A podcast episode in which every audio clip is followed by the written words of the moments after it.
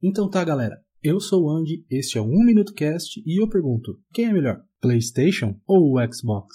E aí, você tem um minuto?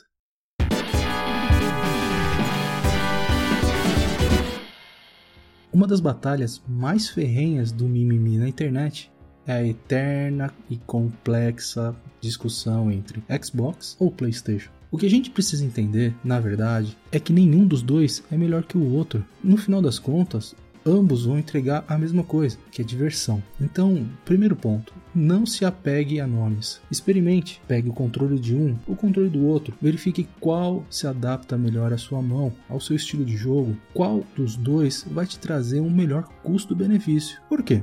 A maioria dos jogos AAA hoje sai para as duas plataformas, uma antes, uma depois, uma com uma arma a mais, outra com uma arma menos, mas no total é a mesma coisa. O que vai diferenciar é a sua experiência como gamer. Não se apegue a detalhes como um roda 1080p, um roda 980, um roda 50 frames, o outro 60. A diversão é a mesma. O que importa é que você esteja satisfeito e que ele caiba no seu bolso. Se você pode comprar os dois, faça. Todos têm os seus prós todos têm os seus contras, mas no final você vai se divertir a mesma coisa. O Xbox ele pode te proporcionar uma rede um pouco mais estável ou um pouco mais mais centralizada, mais consolidada, mas por outro lado a grande plataforma da PSN hoje é uma alternativa viável. Use o YouTube, que hoje é uma ferramenta muito importante para verificar se você se adapta àquela realidade. Verifique se os jogos exclusivos de um e os exclusivos de outro atendem à sua necessidade, atendem à sua vontade de jogar. Não é só porque um lança God of War e o outro lança Gears of War que eles são a mesma coisa.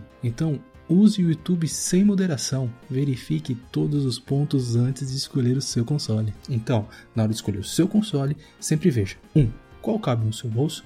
2. Qual que adapta mais ao seu estilo de game? E 3. O que vai te deixar mais feliz? Legal?